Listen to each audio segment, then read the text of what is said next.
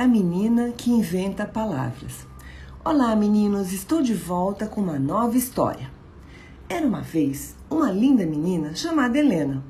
Ela adora livros e adora, sabe o que mais? Palavras. Não é muito bom gostar de livros e palavras?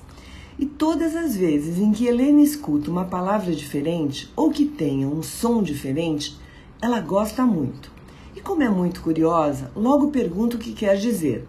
É assim que se aprende. A curiosidade abre portas para o conhecimento.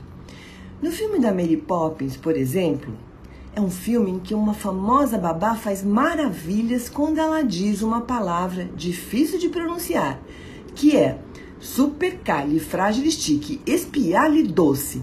Com essa palavra, ela viaja no tempo, arruma quartos, abre portas e janelas. Querem tentar comigo? Vamos lá? Supercalifragilisticexpialidocious. Outra palavra que Helena ouviu e gostou é estapafúrdio, que quer dizer estranho, esquisito. Bugigangue entrou para sua listinha de palavras favoritas e aprendeu que quer dizer um objeto sem valor. Pois é, então um dia ela também começou a inventar palavras que apareciam do nada e se diverte muito com isso. Sabe qual foi a última que ela inventou? Escudésia. Não é uma palavra bonita, que soa forte? Eu perguntei o que significa, mas ela também não sabe.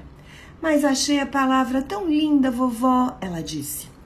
Muitos escritores famosos inventam palavras e seus personagens também. Emília, personagem querida do sítio do Pica-Pau Amarelo, era conhecida por ser botadeira de nomes em pessoas e animais.